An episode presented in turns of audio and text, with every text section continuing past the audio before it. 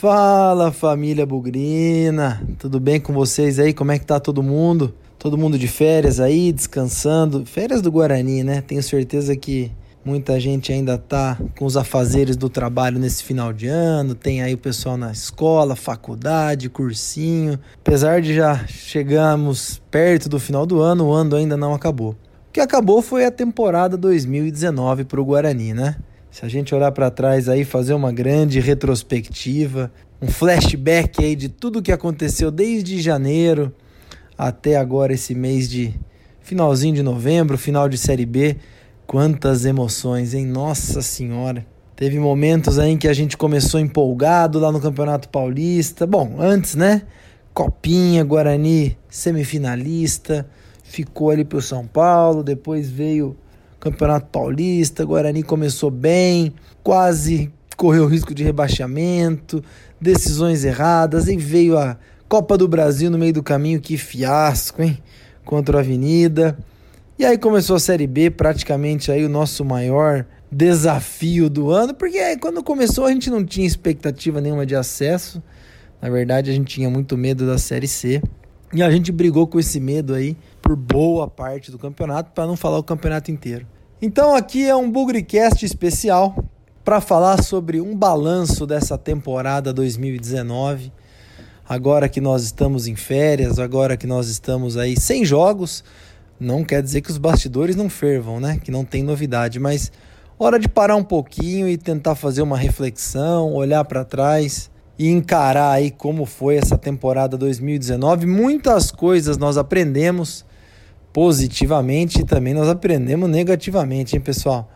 Então a ideia aqui é relembrar tudo o que aconteceu nesse ano. Se, se eu esqueci de alguma coisa, eu peço aí pro, pro pessoal complementar, mas eu vou tentar trazer o máximo possível. Sugestão aqui do grande bugrino Eduardo Medina, Maurício Durigan, muita gente que escuta a gente aí pediu, pô, vamos fazer esse balanço, relembrar o que foi bom, o que foi ruim nessa temporada. E tá começando esse Bugrecast especial aí de retrospectiva 2019. Vamos que vamos! Bugrecast, o podcast da torcida bugrina. Aqui na nossa tradicional sessão de agradecimentos, hoje eu quero fazer um convite. Um convite aí aos bugrinos para irem ao Brinco de Ouro nesse domingo de manhã na oportunidade aí para acompanhar o já famoso Jogo das Estrelas do projeto Bugrinho, um momento aí que muitos torcedores vão ter oportunidade de jogar no brinco pela primeira vez e não só jogar no brinco, né, pessoal? Vão poder dividir o gramado aí com com grandes estrelas da nossa história. Tem Elano, tem Zenon, tem João Paulo, uma porção de, de estrelas aí zagueirão Pereira, goleiro Sérgio Neri, gente aí das mais variadas gerações do Guarani. Tem tudo para ser um grande evento. E pelo que eu entendi aí depois do, do jogo das estrelas, vai ter coisa na piscina, vai ter um sambão. Acho que vai ser um domingo aí bem agradável, bem divertido aí para a torcida, para todos que acompanharem. Um quilo de alimento para quem não for jogar, para quem quiser acompanhar esse pessoal todo aí. Acho que é imperdível. Eu não poderei estar presente, vou contar para vocês depois o motivo, mas tem a ver com o Guarani. No próximo programa vocês vão saber. Mas fica aí o convite, fica aí a oportunidade para comparecerem ao brinco e, e acompanharem esse jogo que tem tudo para ser bastante legal e mexer com os corações de muita gente. Combinado? Então vamos lá.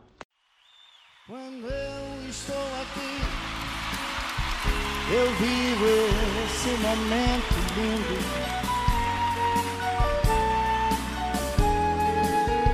Olhando para você e as mesmas emoções sentindo. São tantas já vividas, são momentos que eu não me esqueci.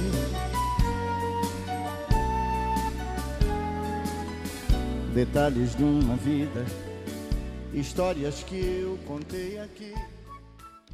É sempre bom lembrar nessa retrospectiva 2019 como a temporada começou em termos de expectativas para a torcida do Guarani. Vamos relembrar aí que desde 2012 o Guarani não jogava Campeonato Paulista da Série A1, Copa do Brasil e Campeonato Brasileiro da Série B na mesma temporada. E por que, que isso encheu tanto de expectativa a torcida do Guarani? Pela questão financeira. Finalmente, depois aí de cinco anos, seis anos, o Guarani voltou a jogar a Série A1 do Paulista, campeão em 2018, né, naquele, naqueles inesquecíveis 4 a 0 contra o Oeste no Brinco de Ouro. Então já era a primeira grande notícia, vamos jogar a primeira divisão do Campeonato Paulista. Já é um, financeiramente boas cotas de TV, possibilidade aí de maiores arrecadações. Então, primeira boa notícia. Segunda boa notícia, com o título de 2018 da Série A2, o Guarani credenciado para jogar a Copa do Brasil. E vamos lembrar que a Copa do Brasil hoje dá muito dinheiro para os times participantes. E aí a manutenção na Série B, temporada 2018 foi um pouco frustrante, o Guarani chegou aí a pensar no acesso, acabou ficando na Série B, mas dos males o menor, financeiramente, o Guarani estava aí bem posicionado, alimentando a expectativa do torcedor para fazer um, uma temporada com mais dinheiro.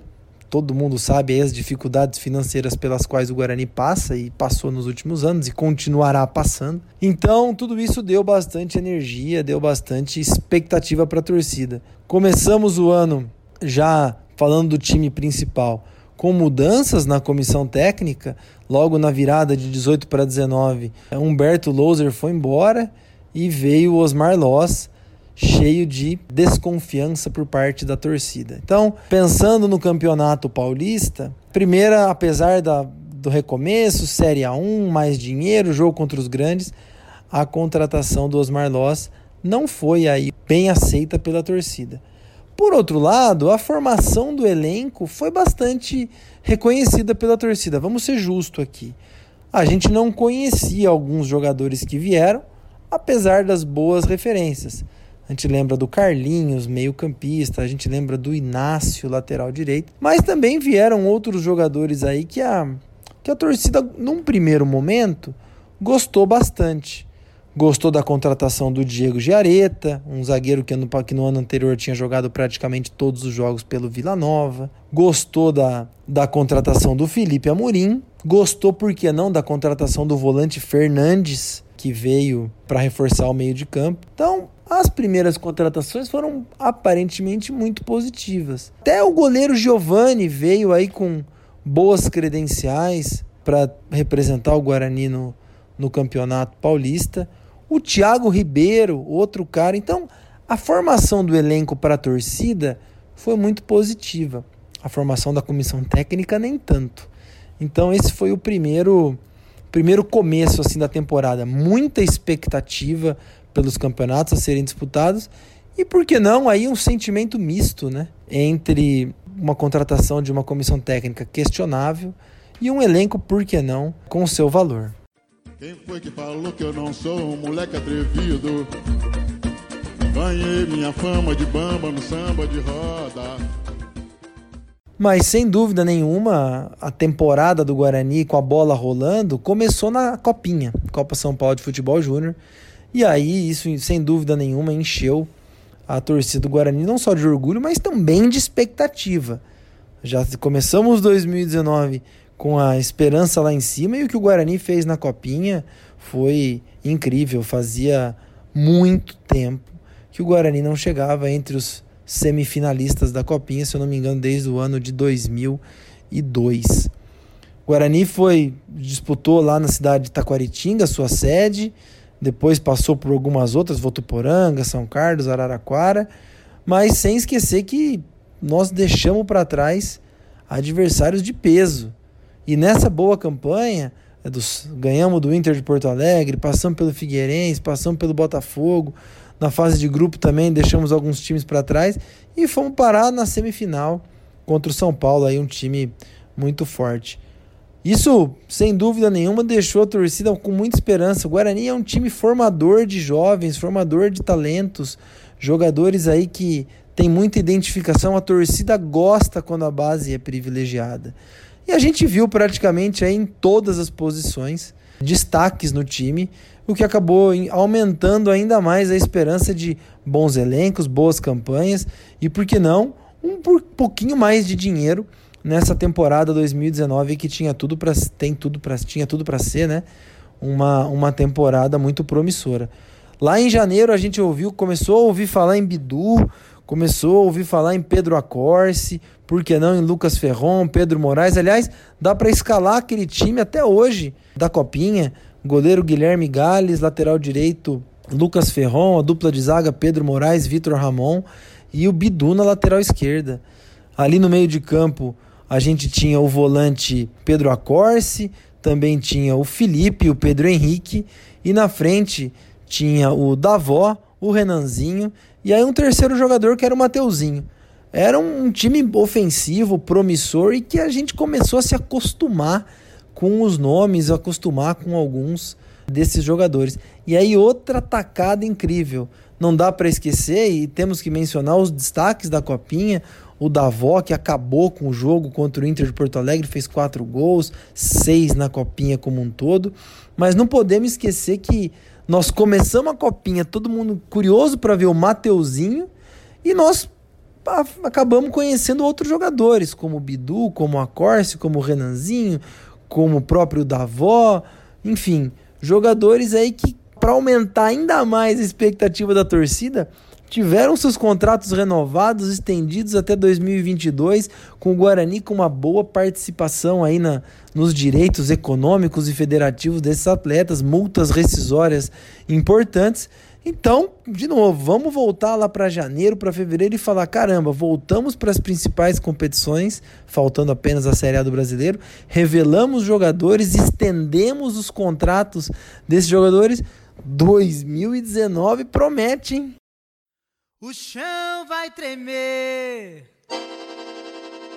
o bicho vai pegar, sanfona vai gemer, poeirão E quando a bola começou a rolar na, no Campeonato Paulista, no começo foi concomitante com a Copinha, o Guarani começou surpreendentemente bem. Aquela questão de gostar dos reforços das contratações se mostrou uma, uma verdade. O Guarani começou bem. Não podemos esquecer aí, segunda rodada, ganhamos do Corinthians de virada 2 a 1 gols do Diego Cardoso e do Rondinelli, quebrando um longo tabu sem vitória sobre o Corinthians. Depois, logo em seguida aí, Guarani foi lá, São Paulo, jogou contra o São Paulo, 1 a 0 ganhou gol do, gol do William Matheus, quebrando o tabu de vitórias contra o São Paulo. Então, toda aquela suspeita de uma comissão técnica questionável, parecia que a torcida estava enganada. E a confirmação da expectativa da torcida de que o Guarani fez boas contratações. Esse começo do Paulistão chegou até a fazer o Guarani sonhar, lembra, gente? Classificar para o mata-mata no grupo aí, na disputa basicamente contra Novo Horizontino, porque o Palmeiras deveria ser o primeiro do grupo. Mas o Guarani partiu na frente e falou: Poxa, além de fazer uma boa copinha, além de começar ganhando dos grandes, além de um bom começo no Paulista, dá por que não para a gente disputar o mata-mata contra o Palmeiras? Claro, vai ser muito difícil. Mas a verdade é que quando a gente falava em projeção, crescimento, aumento da arrecadação, o começo ali, os primeiros 45 dias, quiçá dois meses do Paulistão, foram muito promissores para o Guarani. Porém, é o que eu sempre digo, a voz da torcida sempre tem que ser levada em consideração. A torcida pode errar no curto prazo, mas no longo prazo a torcida tem um pouco de razão. Todos os questionamentos com, com Osmar Loss se mostraram verídicos o Guarani foi caindo de ponta cabeça aos poucos. Apesar daquele começo forte, aquele começo bacana no Paulistão, as coisas foram pelos ares conforme o campeonato transcorria e a derrota no derby, muito ruim por sinal, deixou todo mundo aí com a certeza de que Osmar Loz era um treinador que não serviria para o Guarani, acabou sendo demitido. E até mesmo aqueles jogadores que o Guarani imaginava que poderiam fazer um bom papel, que poderiam desempenhar um bom futebol, parece que cansaram, parece que alguma coisa aconteceu no meio do caminho, que a campanha foi indo pelos ares. Se tivesse ali mais duas ou três rodadas, eu tenho certeza que o Guarani correria risco seríssimo de rebaixamento, porque a queda de produção, a qualidade do trabalho foi muito grande. Felizmente o Guarani juntou gordura no começo do campeonato e se garantiu aí na, na Série A1 do Campeonato Paulista, mudando um pouco o discurso, né, gente? Começo do campeonato dizia que não, nós vamos brigar lá em cima para classificar para o mata-mata, vamos tentar chegar entre os oito melhores do Paulista. O começo foi assim, mas depois todo mundo colocou o rabinho entre as pernas quando o time despencou de produtividade e falou: bom, na verdade nós vamos lutar pela permanência mesmo e, e aqui estamos. Tivemos a oportunidade de fazer um bom torneio do interior e a única coisa de positiva que o torneio do interior trouxe foi aí um pouco mais, já sem Osmar Loz, né? Foi aí um pouco mais de espaço, um pouco mais de tempo para o Mateuzinho jogar, o único jogador que jogou a Copinha, que por questões aí de regulamento da Federação Paulista estava apto a jogar o Paulistão. Ele chegou a fazer um gol contra o Mirassol, mas a verdade é que ele foi o único representante daquele grande time da Copinha. A gente só iria ver alguns dos destaques da Copinha, apesar da pressão, pressão da torcida é, lá na Série B. No Campeonato Paulista ainda não foi possível. Com a demissão do Osmar Loss, com a, a demissão aí da comissão técnica toda e a necessidade da contratação de reforço, o Guarani foi para a Série B. Mas não sem antes a gente falar do que aconteceu na Copa do Brasil. E esse é o capítulo nosso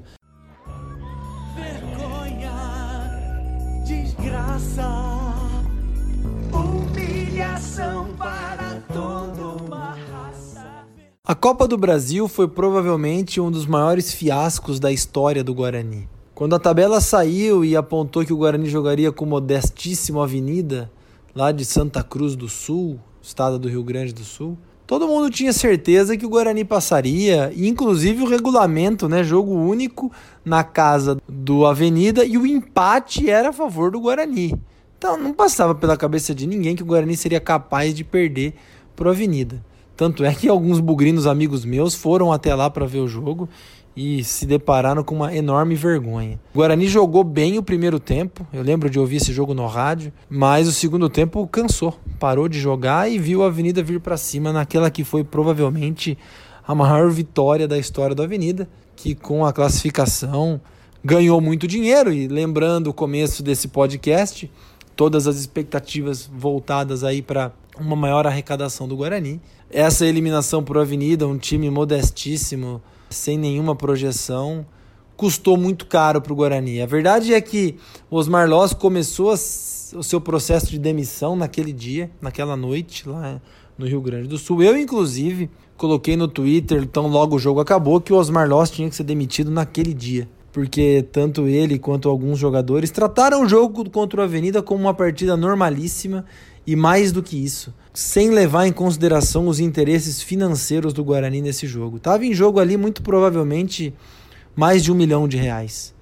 E esse um milhão de reais fez muita falta para o Guarani faz muita falta para o Guarani. Era uma cota a mais de avançar para a segunda fase, mas também uma parte importante da arrecadação do jogo contra o Corinthians, que seria na arena lá do Corinthians. Enfim, possivelmente o Guarani poderia passar e isso arrecadar mais dinheiro ainda, mas na pior das hipóteses, tinha um milhão em jogo. Ali começou o processo de demissão do Osmar Loza, tudo que aconteceu foi uma, uma enorme vergonha.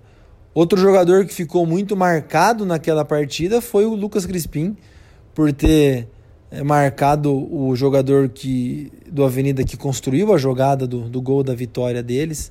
Marcado aí sem muita pretensão, sem muita, muito interesse. O gol foi aos 45 do segundo tempo e o Guarani não teve tempo aí de reagir e conseguir o empate para a classificação. Talvez esse tenha sido um dos pontos mais negativos do Guarani nessa temporada 2019. E difícil dizer que o Guarani, se tivesse avançado, jogaria a Copa do Brasil 2020. A gente está vendo aí que as condições para se classificar são muito baixas. O Guarani praticamente não tem chance alguma de se classificar na Copa do Brasil 2020. Mas pelo menos teria aí um potencial arrecadatório, teria uma visibilidade maior e aí possivelmente o Guarani teria um fôlego mais para a temporada 2019, para decorrência, para a sequência da temporada. Mas a verdade é que o Guarani foi eliminado vergonhosamente na Copa do Brasil. E com isso, Osmar Loss começou a ser, escrever o seu fim que culminou aí com a demissão no derby. Vamos dizer, esse primeiro semestre do Guarani, que se resumiu aí a três, quatro meses, foi extremamente decepcionante para uma torcida que esperava um grande trabalho, uma temporada 2019, muita arrecadação e um novo momento para o Guarani. Outra vez vacilei, mas você já sabia que eu ia errar. Terminado o Paulista, sem os Marlós, com algumas expectativas aí para Série B que começaria, o Guarani foi lá e me contratou Vinícius Eutrópio como técnico. Outra pisada na bola e mais uma vez quando a torcida, a primeira reação da torcida é sempre um indicador importante sobre qual deve ser a passagem, sobre o que se espera de um profissional no Guarani. E aí, vamos combinar, gente. Vinícius Eutrópio sem nenhuma passagem recente sobre em, em bons times, bons resultados. Uma escolha errada. Ótimo para falar, ótimo para para se expressar, praticamente aí um professor, um consultor, inclusive é um profissional da CBF que ministra cursos para outros treinadores. Mas a verdade é que a escolha do Vinícius Eutrópio fez o Guarani perder oito rodadas aí no, no Campeonato Brasileiro da Série B. As expectativas já não eram muito grandes, tendo em vista aí a, a, a perda de, de qualidade, a perda de ritmo, a queda de rendimento no Campeonato Paulista da Série A1 e a eliminação da Copa do Brasil. Então, a Série B já foi encarada como vamos salvar a temporada. É, alguns jogadores chegaram, mas nada que a gente pensasse, poxa vida, dá para subir. Nunca o acesso passou pela cabeça do Bugrino. Até porque nos primeiros oito jogos em que o Eutrópio comandou o time, uma vitória.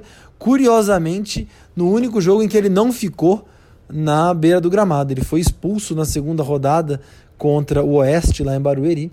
E no fim acabou sendo punido com um jogo sem comandar o Guarani. Seu auxiliar trabalhou no time contra o Vitória, o Guarani ganhou de 3 a 2 E essa foi a única vitória na passagem de Eutrópio. Um erro gigantesco de escolha e mais uma decepção, mais uma frustração. Aquele clima que era extremamente favorável, positivo lá em janeiro, com a, a volta para campeonatos importantes, a boa participação do time na Copinha, expectativa começo de Campeonato Paulista, virou completamente para um cenário negativo, quatro, no máximo cinco meses depois. E o Guarani aí já estava flertando com a Série C, com as últimas posições e sem muito, muita perspectiva. O Guarani parou, assim como toda a Série B, né? Parou ali para a disputa da Copa América no Brasil, numa condição já com derrotas sucessivas, erros bizonhos da, dos jogadores em campo, Xandão, o goleiro Giovani, falhas assim, uma produção ofensiva baixíssima, pouquíssimos gols marcados. O episódio aí de do jogo contra o Coritiba, um gol que foi um pênalti no último minuto a favor dos visitantes, o Guarani perdeu o jogo. Então, o Guarani foi para essa parada numa condição ruim, mas ainda com muito tempo para se recuperar e, e, bastante condição. O primeiro passo foi demitir o Eutrópio e aí tentar uma segunda uma, uma segunda chance na Série B, vamos falar assim, assim que a parada para a Copa América acabasse e o Guarani com uma tabela difícil voltando dois jogos fora de casa contra CRB e Botafogo. Mudaram as estações, nada mudou. O começo da era Roberto Fonseca foi bastante positivo, lembram? Não, não, não na Série B. Começou naquele amistoso contra o Palmeiras no Brinco, 2 a 1 transmitido aí pelo, pelo esporte interativo para o Brasil inteiro uma visibilidade legal para o Guarani. Ali o Guarani jogou já com alguns reforços, né? Eu lembro do Luiz Gustavo ter jogado, o próprio Bruno Silva, acho que o Michel Douglas talvez tenha jogado um tempo. Vitor Feijão estreou naquele dia e perdeu um pênalti. Badi, né? Badi fez um fez o gol da vitória. Então foi uma coisa legal para levantar a autoestima do Bugrino. Palmeiras, na ocasião, o melhor time do Brasil, veio completo com todos os principais jogadores. E a verdade é que aquilo foi uma mera ilusão. Porque na sequência de jogos, o Roberto Fonseca, lembrando aí que o Eutrópio comandou o time por oito jogos, é, nos nove jogos aí que o Roberto Fonseca comandou o time, as coisas ficaram ainda piores. O Guarani teve algum respiro ganhando do São Bento, ganhando do Bragantino em casa, e aí a torcida falou: beleza, o time encaixou. Mas esse time nunca encaixou, sempre sobraram críticas aí para os, jogadores, sobraram críticas para a comissão técnica, para a diretoria. Foi provavelmente o momento mais turbulento do Guarani, porque ali com o Guarani cada vez mais próximo do final do primeiro turno e cada vez mais embaixo na tabela, chegou a ocupar a lanterna em muitas rodadas, perdeu em casa para Cuiabá, perdeu em casa para Brasil de Pelotas, perdeu em casa é, para, enfim, times muito modestos e que complicaram a classificação do Guarani nessa Série B. Fora de casa também não foi nada legal, é, muitos tropeços também. Um empate contra o esporte, acho que foi um, um resultado bacana. Foi aquela sequência, né? Em que o Guarani ganhou do São Bento, ganhou do, do Bragantino e também empatou com o esporte, fez ali sete pontos e imaginou que as coisas estavam se organizando. O ponto final foi a derrota para o Operário lá em Ponta Grossa, 1 a 0. O Guarani não chutou a gol praticamente durante 90 minutos. O Bugricast já existia, lembram pessoal? O Bugricast começou antes da reestreia na Série B. E eu fui muito duro ali. Os ânimos estavam muito exaltados porque a Série C era uma realidade e somente um milagre tiraria a gente de lá. Eu fui muito duro com Fumagalli, Gabriel Remédio, o Marcos Vinícius, o Roberto Fonseca, com os jogadores do elenco, a própria presidência na época do Palmeirão e falei que o Guarani teria algum tipo de esperança se acontecessem mudanças drásticas em todos os aspectos do Guarani. No aspecto dentro de campo, na comissão técnica, na administração de futebol e na diretoria.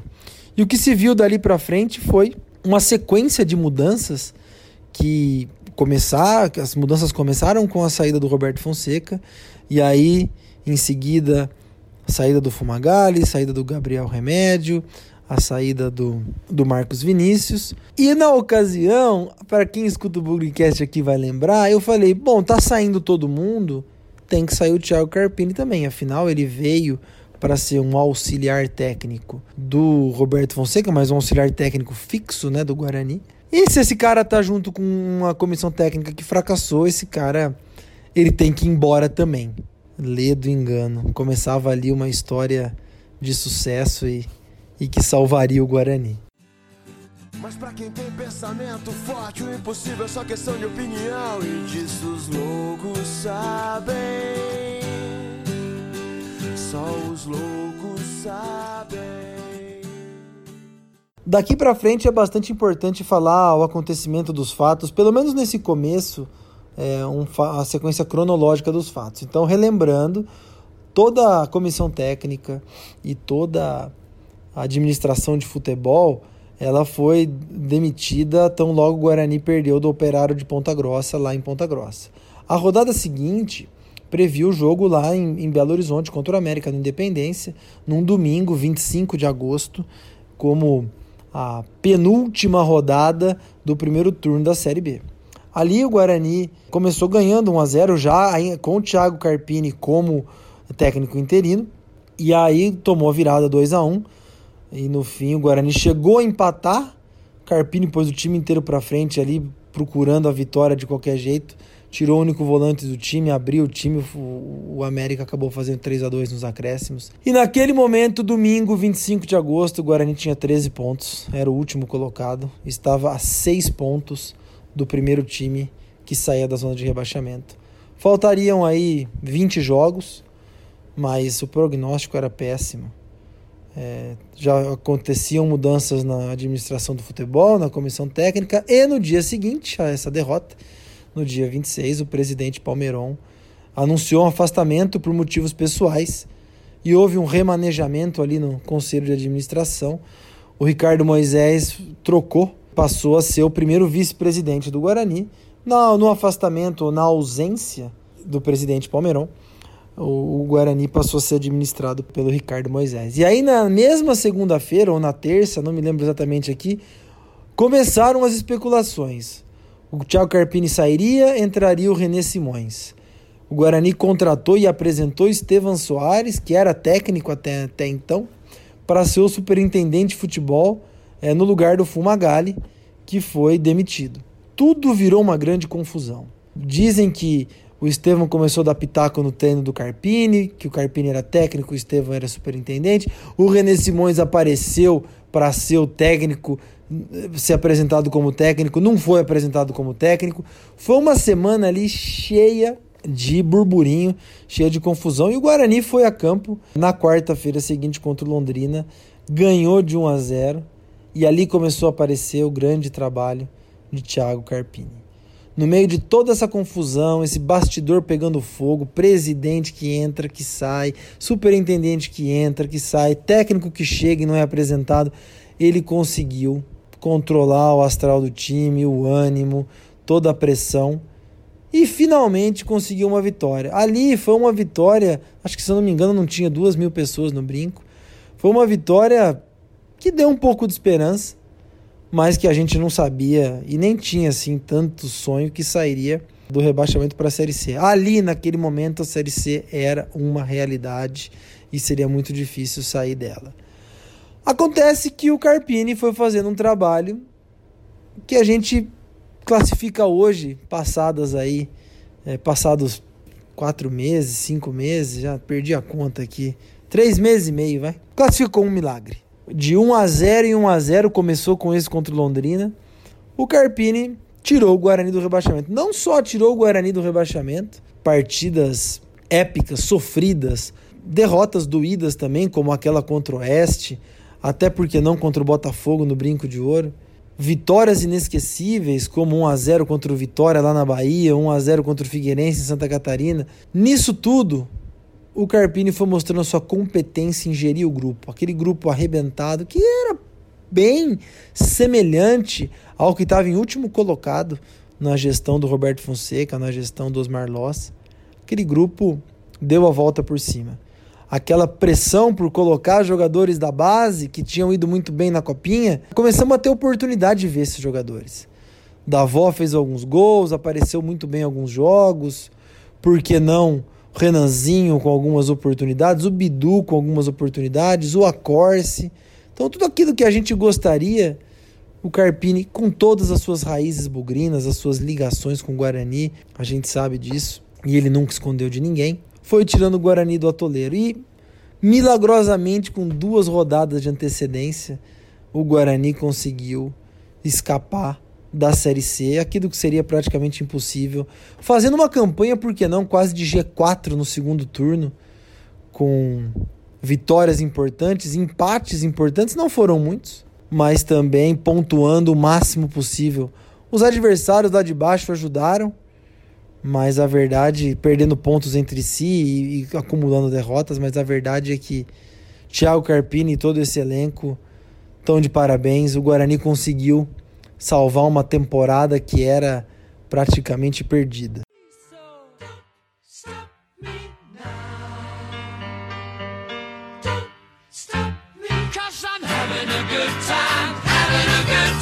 Shooting star leaping through the sky like a tiger,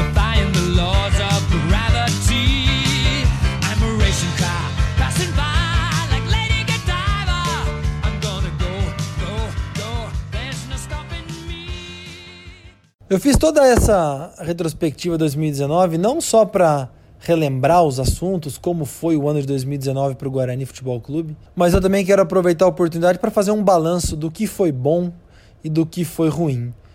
Vocês que estão ouvindo aí vão ter suas opiniões, eu, eu tenho as minhas, elas podem ser semelhantes, elas podem ser conflitantes, mas depois de uma retrospectiva sempre tem aquilo que foi bom, aquilo que foi ruim, um balanço geral. E não tem como falar é, do que foi bom nessa temporada sem começar pelas oportunidades que a base recebeu.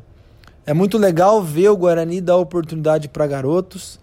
É claro que nos anos anteriores o Guarani talvez não tivesse tido bons garotos ou, ou no mesmo nível que a gente tem hoje para dar oportunidade para eles. Mas eu sinto que houve um plano para inserir esses garotos no time. Primeiro deles, a gente não subiu um ou dois jogadores. É sempre difícil na gestão de um grupo a gente colocar promoção de um ou dois garotos da base. Eles não conhecem o elenco, eles podem ficar deslocados.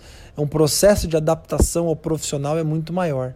Quando você sobe 6, 8, 10, eu não sei exatamente quantos estão na base hoje, isso faz diferença e cria um certo conforto, uma certa uma certa estabilidade para a garotada mostrar o seu melhor. Acho que a forma como a base foi conduzida no que se diz respeito a contratos, no que se diz respeito a desenvolvimento e, e lançamento de, de talentos, de garotos, foi bem feito.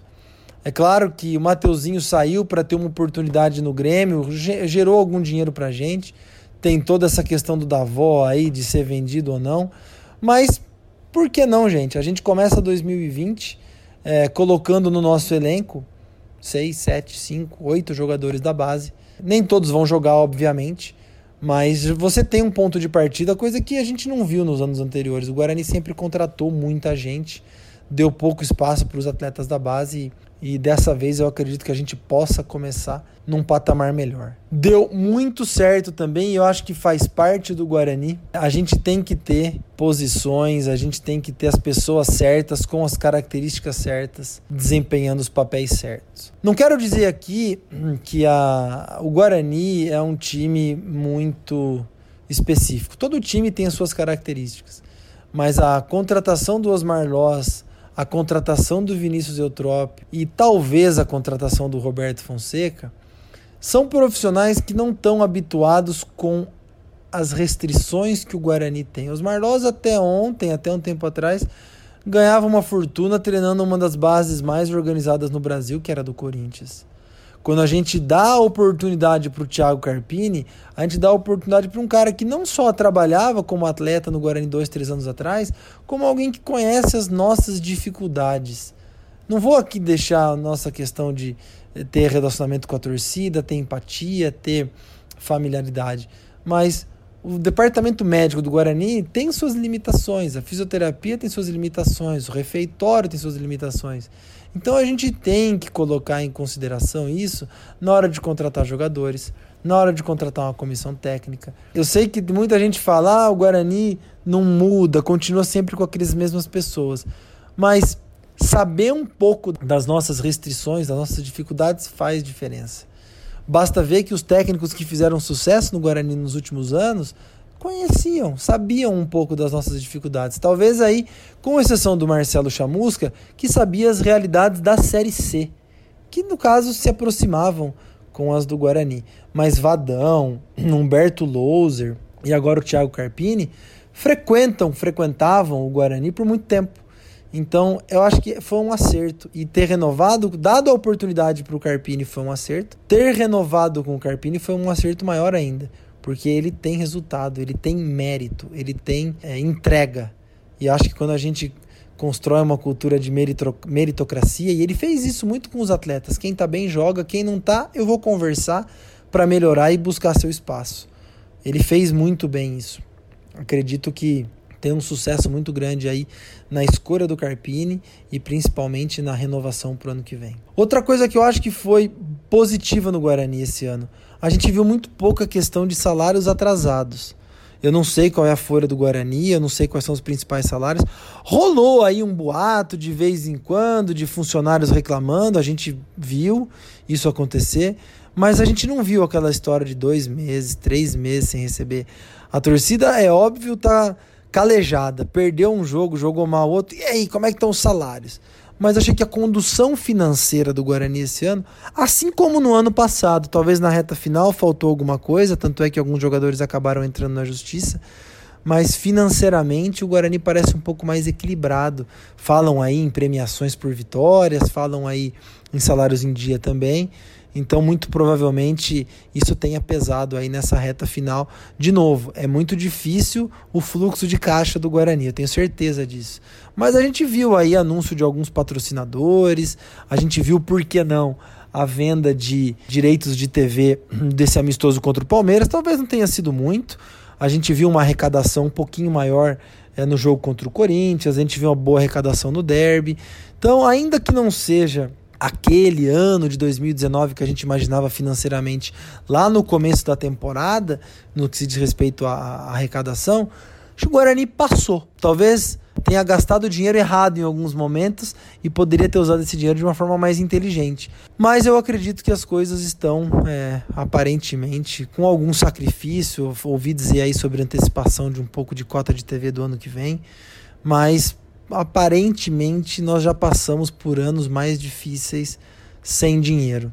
Acho que esse é outro, esse é outro ponto positivo. Para fechar, mais um ponto positivo, a torcida do Guarani. Foi presente, foi atuante, protestou na hora que tinha que protestar, apoiou na hora que tinha que apoiar, fez diferença na hora de pressionar pelas mudanças que foram fundamentais na recuperação da Série C, da Série C que a gente já estava, e terminar o ano aí com acesso para a Série B.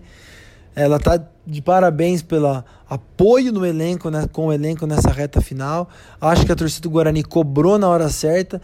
Talvez em alguns momentos tenha sido muito duro, é, naquele bate-boca com o Ferreira do lado de fora, invasão de treinamento. Mas isso não pode passar em branco, não. Torcida do Guarani ela é presente, ela é atuante e ela tem que levar a voz daquilo que os torcedores, de modo geral, estão reclamando.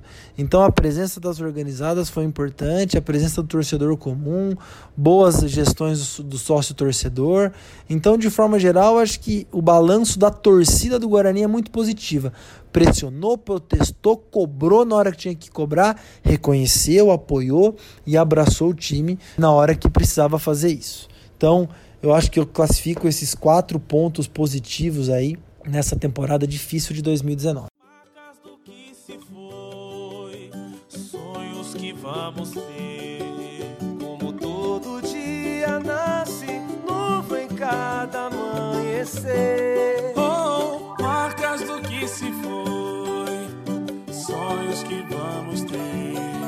Como todo dia nasce novo em cada amanhecer.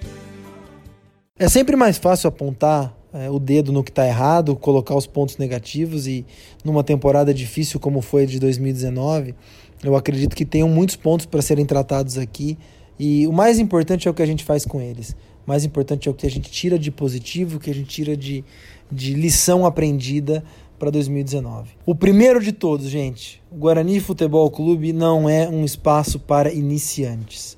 Com todo respeito a Fumagalli. E eu falei isso para ele no Instagram depois. Eu fui muito duro com ele, continuo achando ele muito verde para o cargo. Gabriel Remédio, idem. Marcos Vinícius, idem. O próprio Palmeiron, presidente. O próprio Osmar Loz. O Guarani é um time muito complexo, uma estrutura muito complexa, tem as suas é, especificidades, como eu coloquei nos pontos positivos quando eu falei do, da vinda do Carpini.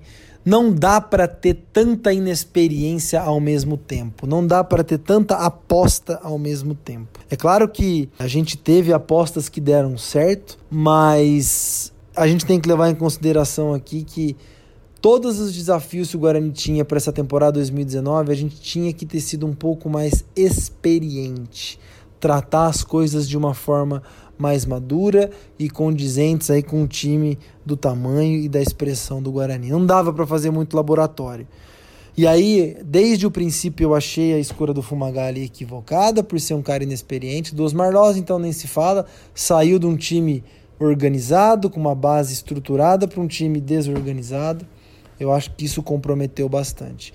O próprio Eutrop, um cara técnico, filosófico, pouco prático, é um bom consultor, um bom professor, mas na hora do vamos ver, com todas as dificuldades que o Guarani tem, pisou na bola. Então, um aprendizado que a gente tem aqui. A gente pode ter aposta. Como foi o Carpini, apesar de ele já ter uma experiência de todos os desafios do Guarani. A gente pode ter uma aposta que foi aí o presidente Ricardo Moisés nessa reta final.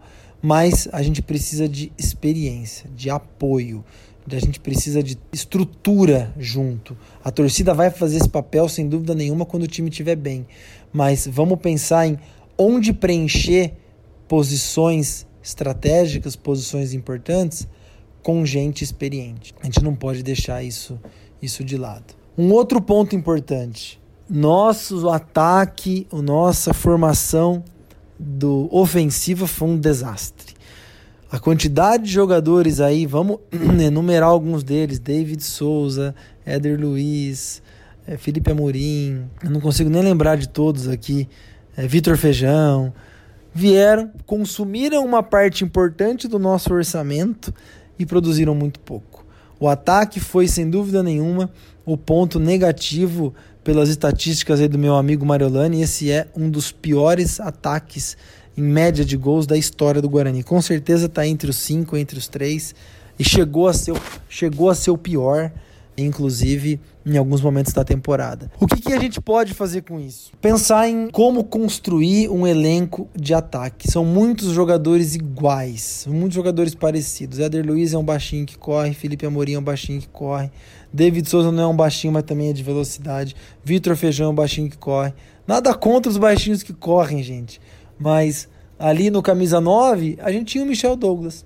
Talvez o Diego Cardoso, talvez o Davó e ainda tinha o Renanzinho, outro baixinho. Então nessa brincadeira aqui, eu falei em praticamente 8 ou 9 jogadores do ataque, de um ataque que produziu muito pouco. Vamos pensar em como formar esse elenco ofensivo, talvez balanceando aí o número de oito jogadores me parece muito, mas a gente também tem que levar em consideração que a temporada é longa.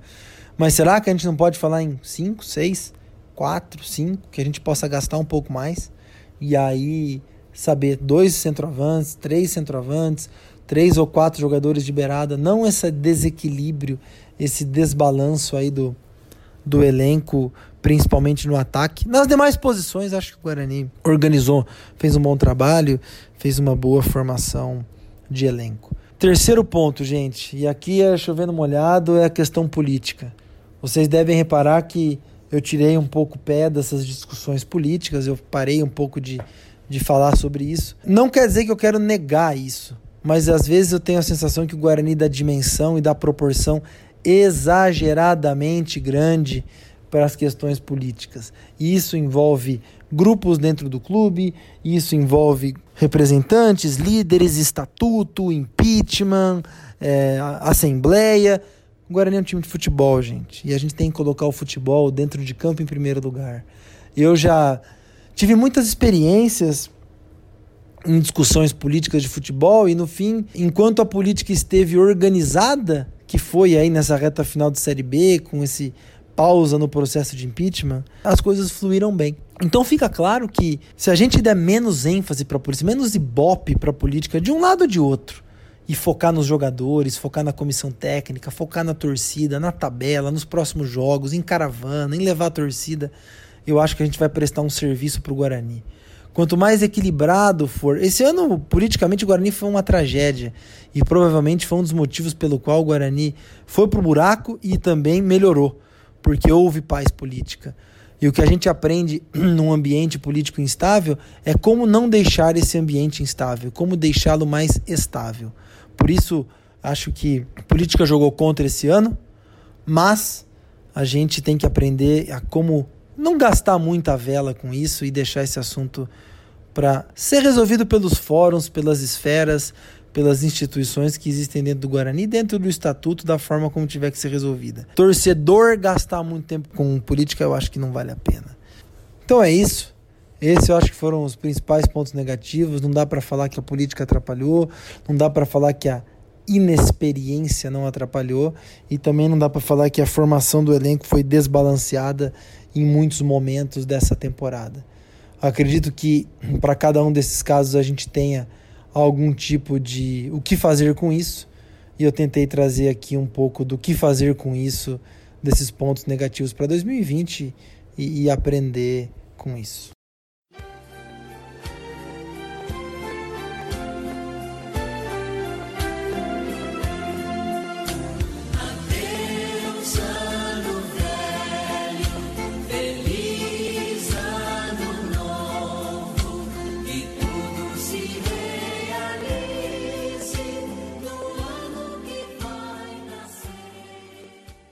Bom, pessoal, é isso. Um Bugrecast especial aí com a retrospectiva 2019, o que deu certo, o que não deu certo. Tentei balancear o máximo que eu pude. Um Bugrecast longo, espero que vocês tenham gostado.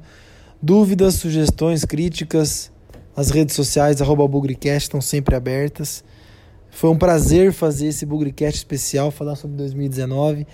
E vamos pensar em 2020 aí, porque a gente está cheio de expectativa, terminamos a temporada bem com um astral elevado, fugindo da Série C. E os desafios já começam com a Copinha, logo na virada do ano, Campeonato Paulista, provavelmente não vai ter Copa do Brasil e a Série B. Quem sabe daqui a um ano a gente não está fazendo a retrospectiva de um 2021 de Série A, de primeira divisão, de Copa do Brasil. Tomara, tomara que daqui a um ano as notícias sejam melhores ainda do que essa.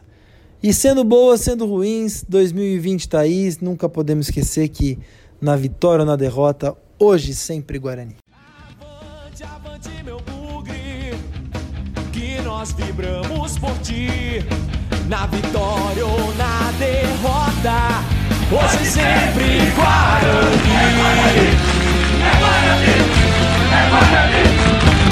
Guarani.